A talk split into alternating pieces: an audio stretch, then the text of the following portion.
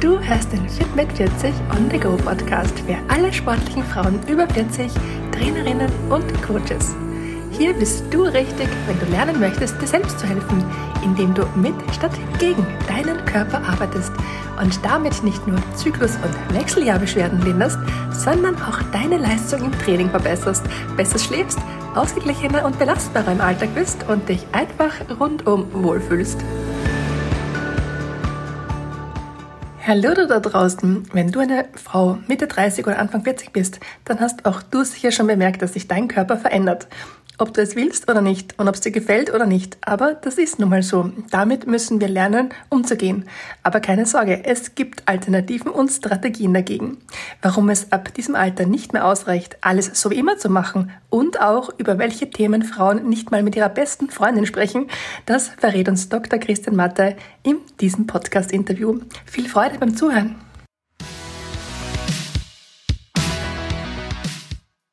Hallo zusammen, heute bin ich bei Dr. Christian Matter in seiner wunderschönen Ort im 19. Bezirk in Wien vor Ort zu Gast. Vielen Dank, lieber Christian, dass ich heute hier bei dir sein darf. Bevor wir gleich in die Themen reinstarten, würde ich dich bitten, dass du dich mal ganz kurz selbst vorstellst. Woher kommst du denn, wo lebst du und was sind so überhaupt deine Spezialgebiete? Ja, danke für die Einladung. Ich komme aus Berlin eigentlich und bin in Kärnten aufgewachsen dann und, und schon länger in Wien, habe in Wien studiert lebe aktuell in Kloster Neuburg, bin Arzt von Beruf, genau gesagt Frauenarzt mit dem Spezialgebiet Hormone, Ernährung, Sport und Vitalstoffmedizin. Das sind sozusagen meine Steckenpferdthemen und ich versuche eben sehr ganzheitlich zu arbeiten in meiner Praxis. Und war das schon immer deine Leidenschaft? Es, ja, also auch persönlich teilweise. Ähm, habe auch Ernährungswissenschaften studiert neben Medizin. Also das Interesse zur Ernährung war immer schon da oder kam zumindest relativ früh. Und das äh, ganzheitliche Behandlungsprinzip hat sich eigentlich mit den Jahren ergeben. Ne? Einfach immer mehr erkannt, wie viel Sinn das macht, das miteinander zu verbinden. Cool. Du bist ja auch selbst begeisterter Sportler. Wir beide kennen uns ja auch vom CrossFit in Kloster Neuburg damals. Und äh, du bist auch Sportmediziner. Das ja. heißt, äh, du hast ganz oft mit sportlichen Frauen zu tun, bei denen sich einfach so bei einem gewissen Alter ähm, der Körper verändert. Und die kommen dann zu dir, bitten dich um Hilfe. Und was mich jetzt mal so brennend interessiert würde, gleich mal als erste Frage ist, was sind denn die Dinge, über die keine Frau so öffentlich redet, aber mit denen du als Spezialist täglich zu tun hast? Ja, also es gibt schon im Rahmen des Wechsels oder ab 40 Veränderungen, die, glaube ich, auch unter Freunden besprochen werden, Dinge, die, die wahrscheinlich nur oder vielleicht auch seltener auch beim Gynäkologen besprochen werden, sind sicher Themen wie eben Inkontinenz, vor allem Frauen, die mehrere Kinder geboren haben, mhm. leiden oft drunter. Oder auch mal ein Libidoverlust, ja? also das, die Abnahme des sexuellen Verlangens, was dann in der Partnerschaft natürlich immer wieder mal ein Problem darstellen kann.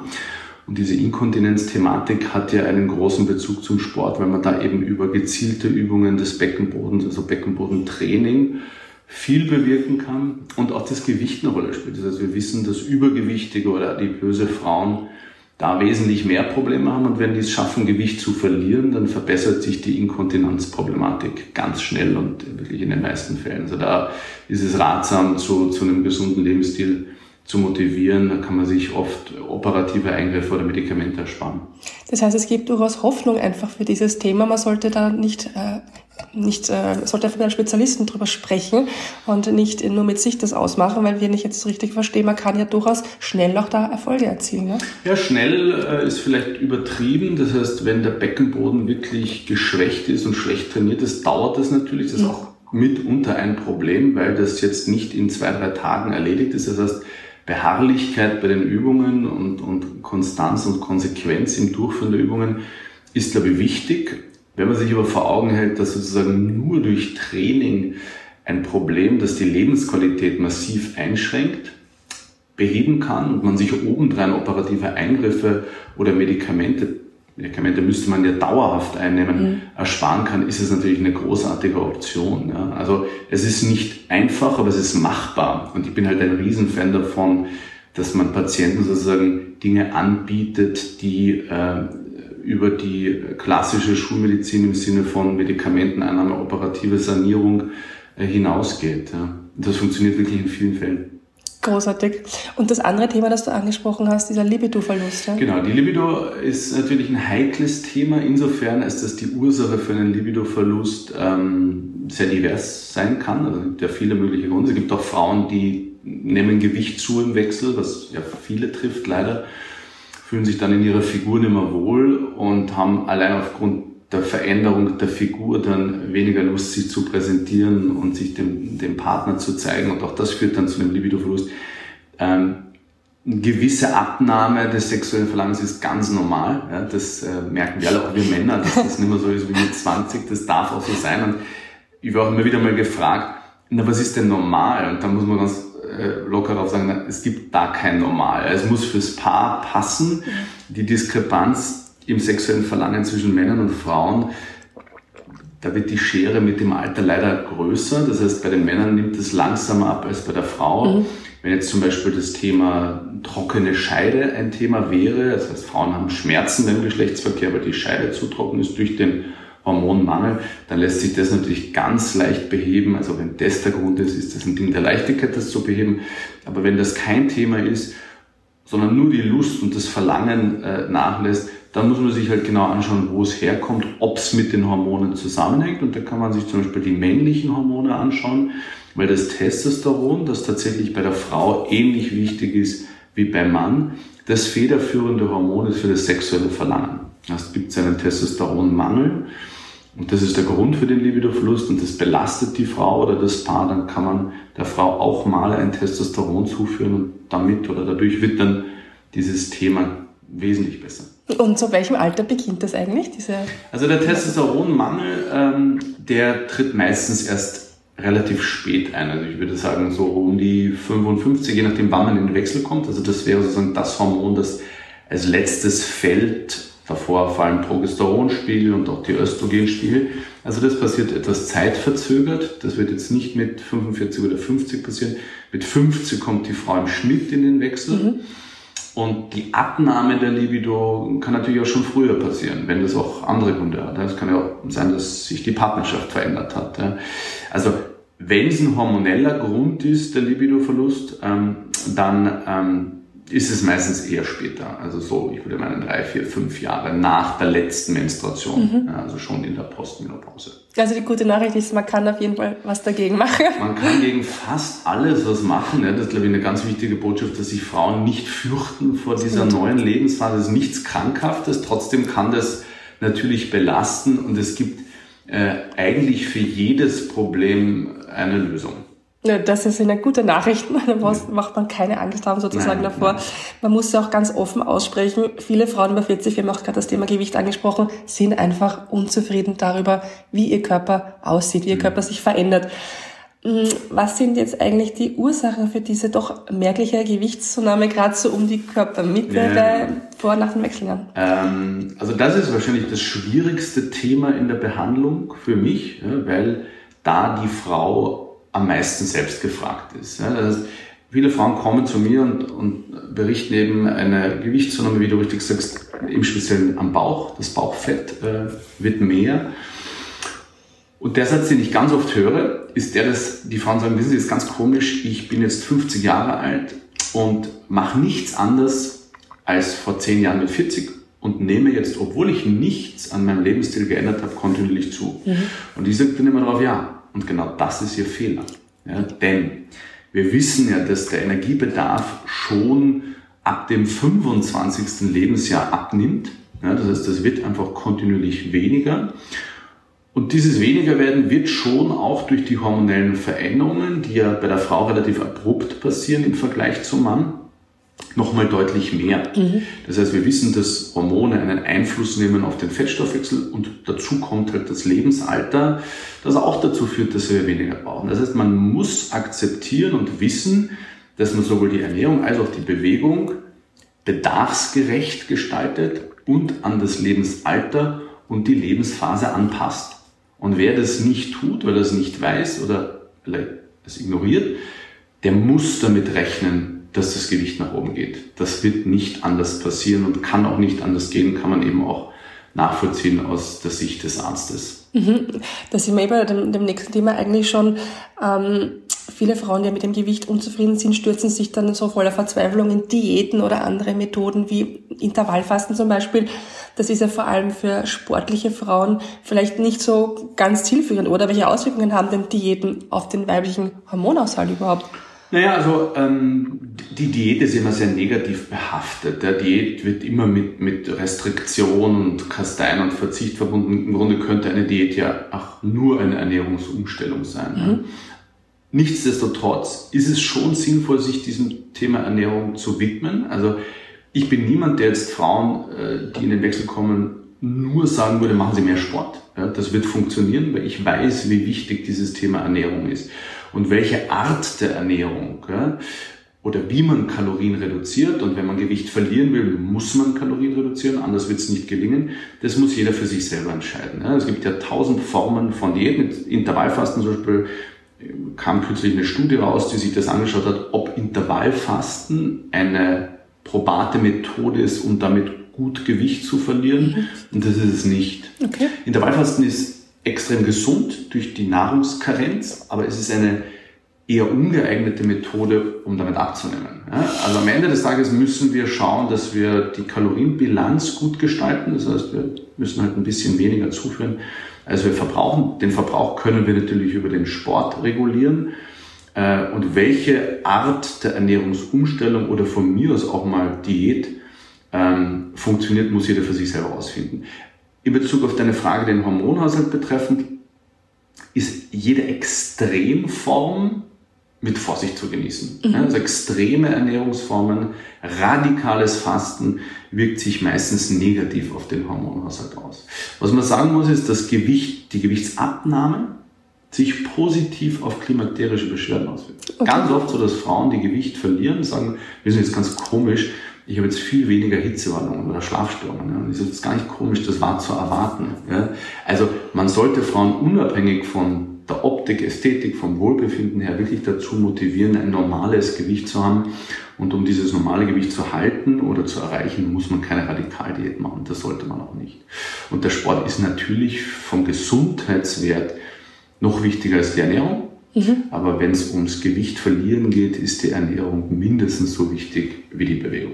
Also eine Kombination aus Sport und der richtigen Ernährung. Genau so wäre es. Ja. Das wäre das Ideal. Ja. Und gibt es vielleicht verschiedene Arten von Menschentypen, die gewisse Diäten oder Ernährungsformen besser, mit denen sie besser abnehmen? Oder, ja, ja? sicherlich. Also der Stoffwechsel und auch der Stoffwechsel wird ja von den Genen gesteuert, mhm. ist was extrem individuelles. Jeder, der einen Bezug hat zum Thema Ernährung und sich dafür interessiert, merkt relativ schnell, dass er möglicherweise auf Dinge gut anspricht und Dinge gut funktionieren, die beim Freund oder der Freundin gar nicht funktionieren. Ja. Also ich würde jetzt nicht jedem empfehlen, den Anteil der Kohlenhydrate zu reduzieren, aber für viele ist das eine ganz tolle Methode, um Gewicht zu verlieren. Ja, und andere wiederum reagieren vielleicht auf Fettsensibler. Ja, es gibt äh, Frauen, die nehmen mit ketogener Ernährung, also wo man keine Kohlenhydrate, also viel Fett ist, super ab. Und andere wiederum sagen, sie haben fünf Kilo zugenommen, weil sie viel zu fettreich essen. Also da muss man halt wirklich schauen und, und herausfinden, was ist für mich die geeignetste Methode. Ähm, und es könnte auch so einfach sein, dass man einfach nur sagt, äh, ist die Hälfte. Ja? Ernähre dich ausgewogen, verfolge die mediterrane Kost. Das ist sozusagen das, was allgemein empfohlen wird als die gesündeste Form der Ernährung. Äh, und dementsprechend muss es nicht kompliziert sein, aber wir Menschen sind teilweise äh, komplexer gestrickt. Das heißt, ich weiß es aus der Praxis, dass die Leute teilweise radikale Schemata, mhm. strikte Pläne lieber verfolgen, als wenn man sagt, na, isst doch einfach ein bisschen weniger und ernähre dich ausgewogen. Kann es sein, dass das Gefühl ein bisschen vielleicht verloren gegangen ist, weil das einem selbst so gut tut? Man braucht mehr so Regeln und Strukturen? Ja, also ich glaube, wir sind eine Gesellschaft von Regeln und Strukturen. Das beginnt ja auch schon im Kindesalter teilweise. Das ist uns vertraut und damit fühlen wir uns wahrscheinlich wohler. Und viele wollen auch die Verantwortung abgeben, dass viele wollen, äh, dass man sozusagen einen Plan vorgesetzt bekommt, nachdem man sich dann strikt verhalten kann. Mhm. Ähm, Schöner wäre es wahrscheinlich, man würde ein bisschen mehr in sich reinhören und reinfühlen und schauen, ich habe das auch letztens wieder vom Vortrag gesagt, Achtsamkeit ist in dieser Lebensphase extrem wichtig. Einfach mal versuchen, innezuhalten und auf sich zu hören und zu schauen, was tut mir jetzt gut Und das kann was ganz anderes sein, als es mir vor zehn Jahren gut tat. Also einfach mal sich reinhören und schauen auch, dass der Körper sich verändert, das akzeptieren dann adaptieren für sich selber. Genau. Ja, also man muss jetzt nicht alles akzeptieren, was an Veränderungen auftritt. Da, da gibt's Lösungen dafür.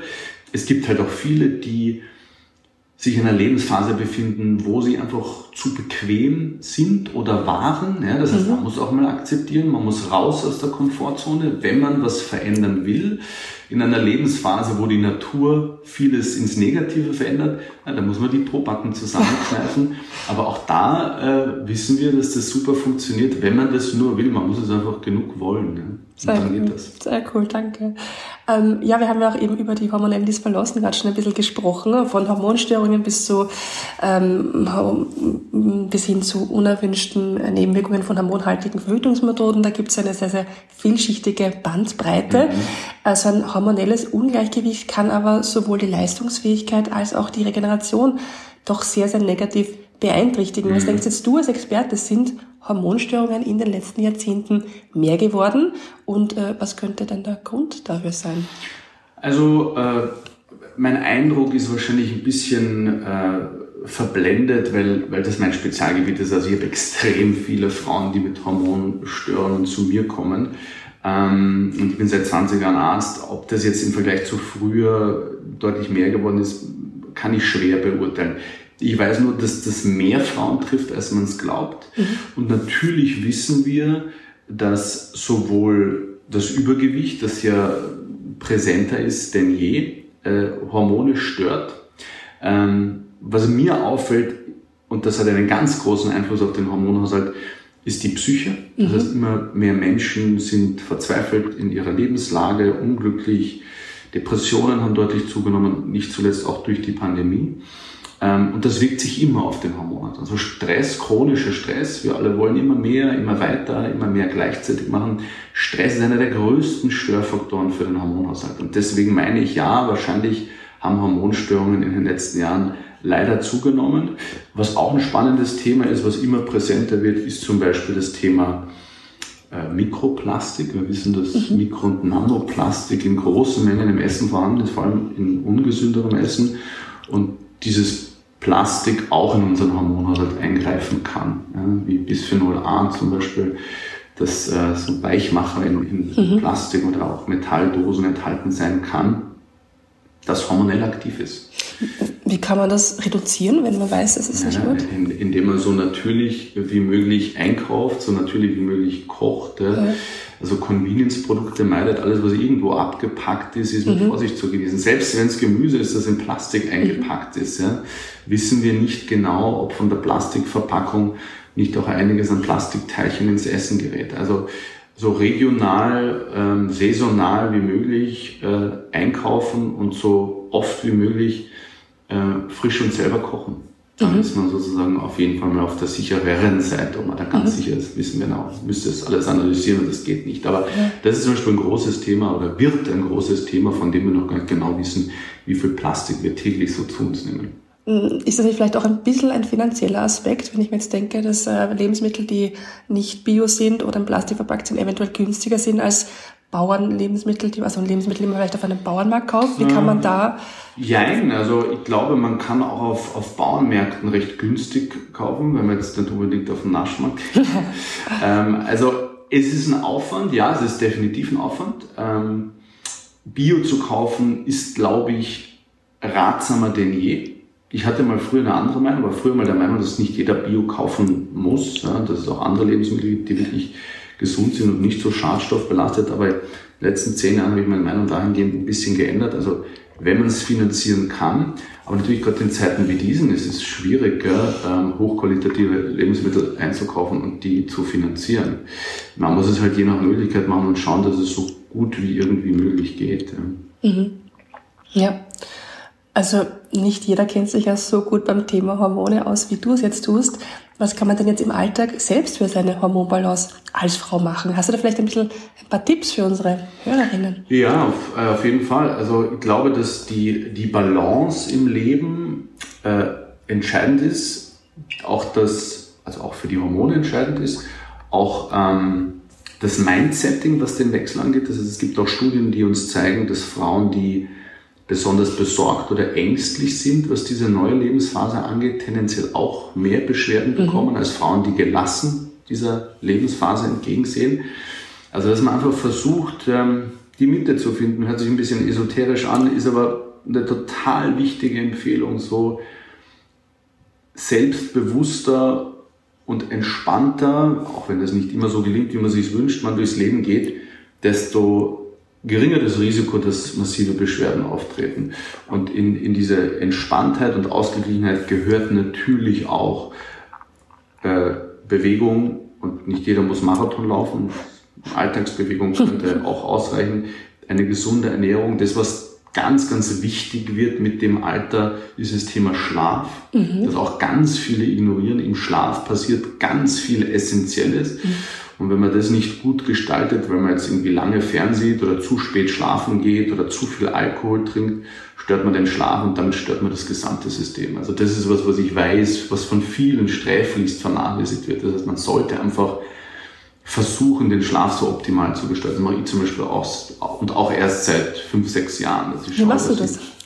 Ich, ich äh, versuche einfach alles zu tun, um das Bestmögliche aus dem Schlaf rauszuholen. Ich habe früher zum Beispiel immer wieder, wenn ich mal um 10 ins Bett gegangen bin, habe ich mir gedacht, du kannst nicht so früh ins Bett gehen und es ist erst 10 Uhr. Und heute gehe ich oft mal um halb 10 ins Bett, wenn mir danach ist. Mhm. Ja? Also eine gewisse Rhythmik, Regelmäßigkeit beim Schlafen gehen. Und da weiß man aus Studien, dass ein Abweichen von 30 Minuten ja, oder schon 30 Minuten den Schlaf massiv stören kann. Das heißt, man sollte versuchen, immer zu einer ähnlichen Zeit ins Bett zu gehen, ähnliche Zeit aufzustehen, im Idealfall auch am Wochenende. Mhm. Nicht bis 10 schlafen, sondern zu gewohnter Zeit aufstehen. Ich weiß, es ist mühsam. Nicht spät Fernsehen mache ich auch nicht mehr, nicht am Handy rumspielen, wenn es geht, keinen Alkohol trinken oder wenn, dann halt wirklich ganz, ganz wenig, mache ich auch akribischer in, in den letzten Jahren eigentlich die unter der Woche gar keinen Alkohol trinke, weil ich weiß, dass mir das nicht so gut tut. Ähm, also da kann man einfach viel richtig machen. Nicht spät trainieren zum Beispiel mache ich auch nichts. Ganz wichtig, dadurch wird das System aktiviert und das stört immer mhm. den Schlaf. Ja, nicht zu viel trinken, also auch Wasser trinken vorm Schlafen gehen, sondern Nacht auf die Toilette gehen, das stört auch den Schlaf. Also es gibt schon viele Dinge, die man beherzigen kann und das, das tue ich seit einiger Zeit und das tut mir irrsinnig gut. Also eine Schlafhygiene in sein Leben integrieren quasi kann auf jeden Fall nur positive Aspekte bringen. Ganz essentiell, ja. Also nicht nur positiv, sondern erachte ich für ganz, ganz wichtig. Schlafmedizin ist ein ganz spannendes Thema. Ja. Na, vielleicht nehmen wir auch dazu mal einen eigenen Podcast auf zum Thema gerne. Schlafen. Ich glaube, das würde jetzt den Rahmen äh, sprengen, aber es ist wirklich ein sehr, sehr spannendes Thema. Ja, Christian, vielen, vielen Dank, dass du dir heute Zeit für unser Gespräch genommen hast. Alle Angebote von Christian könnt ihr natürlich auf seiner Website matei.at nachlesen. Ich werde es gerne auch in den Shownotes verlinken. Wir freuen uns, dass ihr heute bei uns wart, mitgehört habt und bis zum nächsten Mal. Alles Liebe.